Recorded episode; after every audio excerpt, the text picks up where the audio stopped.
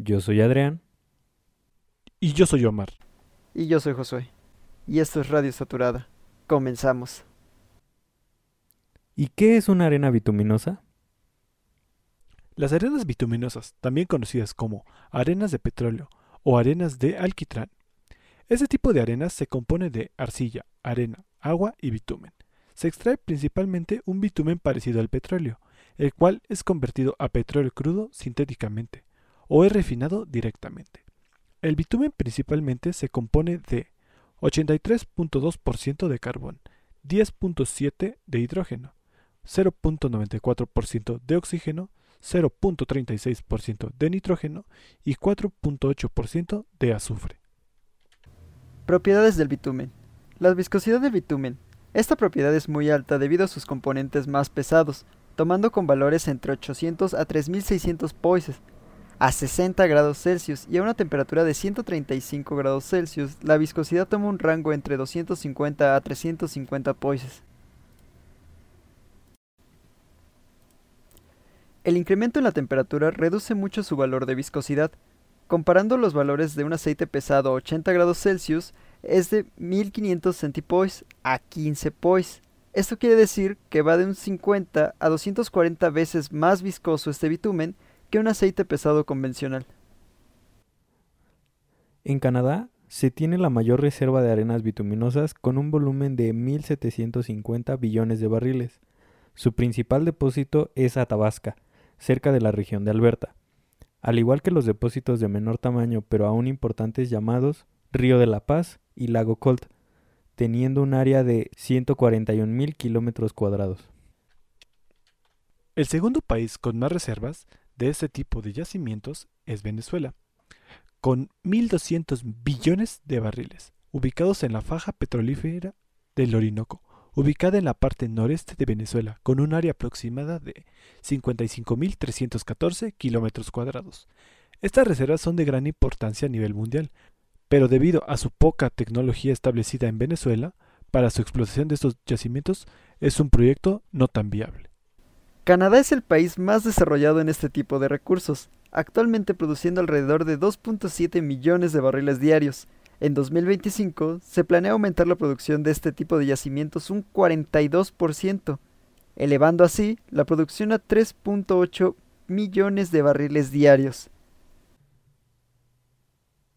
Eso quiere decir que la producción de este tipo de yacimientos es casi dos veces mayor a la producción nacional con valores cercanos al 1.68 millones de barriles por día. Debido a que este tipo de yacimientos son relativamente nuevos, la tecnología no ha llegado a distintos países que tienen altas reservas, como Venezuela. Los principales problemas técnicos que se tienen en este tipo de yacimientos son debidos a su alta viscosidad, por lo tanto, algunos métodos que se ocupan para producir este tipo de yacimientos son los que su, principal función sea reducir su viscosidad, cambiando por ejemplo su temperatura. Minería de superficie. Este método se ocupa cuando los depósitos de bitumen se encuentran alrededor de 40 a 60 metros de profundidad. Las arenas se extraen por medio de excavadoras y se transportan por medio de camiones hacia su tratamiento. CHOPS Cold Heavy Oil Production with Sand este método se aplica solo cuando el bitumen es lo suficientemente líquido. Consiste en desplazar grandes masas de arena para que el crudo ocupe su lugar y se extraiga por medio de pozos, solo que su factor de recuperación ronda entre el 5 y el 6%. CSS Cyclic System Stimulation o inyección de vapor. Este método consiste en inyectar vapor entre 300 y 400 grados Celsius, reduciendo así su viscosidad considerablemente. Aunque su costo es muy alto, su factor de recuperación ronda entre los 20 y 25%. VAPEX es similar al SAGD, solo que aquí se inyecta disolventes en vez de vapor. Al inyectar este tipo de disolvente, se mejora la calidad del crudo antes de producirse. TAI, Toe to Hell Air Injection, consiste en una combinación entre un pozo vertical por el cual se inyecta aire, lo cual es un factor importante en la combustión in situ y un pozo horizontal por el cual se produce.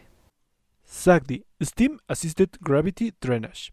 Este método fue inventado en 1978 por el Dr. Roger Butler, consiste en perforar dos pozos horizontales en la zona de arenas bituminosas, separados aproximadamente por 5 metros, y se inyecta vapor en el pozo superior para que el bitumen empiece a fluir hacia el pozo inferior, teniendo un factor de recuperación alrededor de 60%.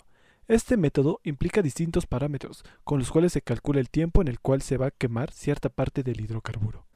Este tipo de proyectos para la extracción de arenas bituminosas afectan el terreno, agua y aire. El efecto sobre el aire no es de gran escala, pero en ocasiones se llega a emitir sulfuro de hidrógeno, lo cual es un gas incoloro, tóxico, combustible y con olor a huevos podridos. El efecto sobre los terrenos se debe a que implican un gran desplazamiento de masas de tierra, afectando así las fuentes de agua dulce, como pequeños riachuelos, además de la deforestación de la zona. Efecto sobre el agua. En este tipo de procesos se ocupa de 2 a 4.5 volúmenes de agua por cada volumen de crudo producido. Eso quiere decir que por cada barril se requiere de 2 a 4.5 barriles de agua. Para este tipo de yacimientos debemos de tener en cuenta los problemas ecológicos que se tienen, al igual que el beneficio económico que pueda generar, ya que el principal objetivo es extraer recursos naturales para la generación de energía, pero también debe de tener como factor importante los riesgos existentes. Se puede ver este tipo de recursos de gran importancia, solo que esperamos que esto no detenga la inversión e investigación en energías limpias. Una posibilidad que se puede tener es utilizar fuentes de energía renovables para producir hidrocarburos, y así reducir las emisiones de componentes dañinos a la atmósfera. Esto ha sido todo por arenas bituminosas. El siguiente capítulo hablaremos de hidratos de metano. Esto fue todo por este capítulo. Recuerden seguirnos en nuestras redes sociales, Facebook, Twitter, Instagram y YouTube como Código Petrolero. Y recuerden, Pemex tiene la energía y nosotros tenemos el código.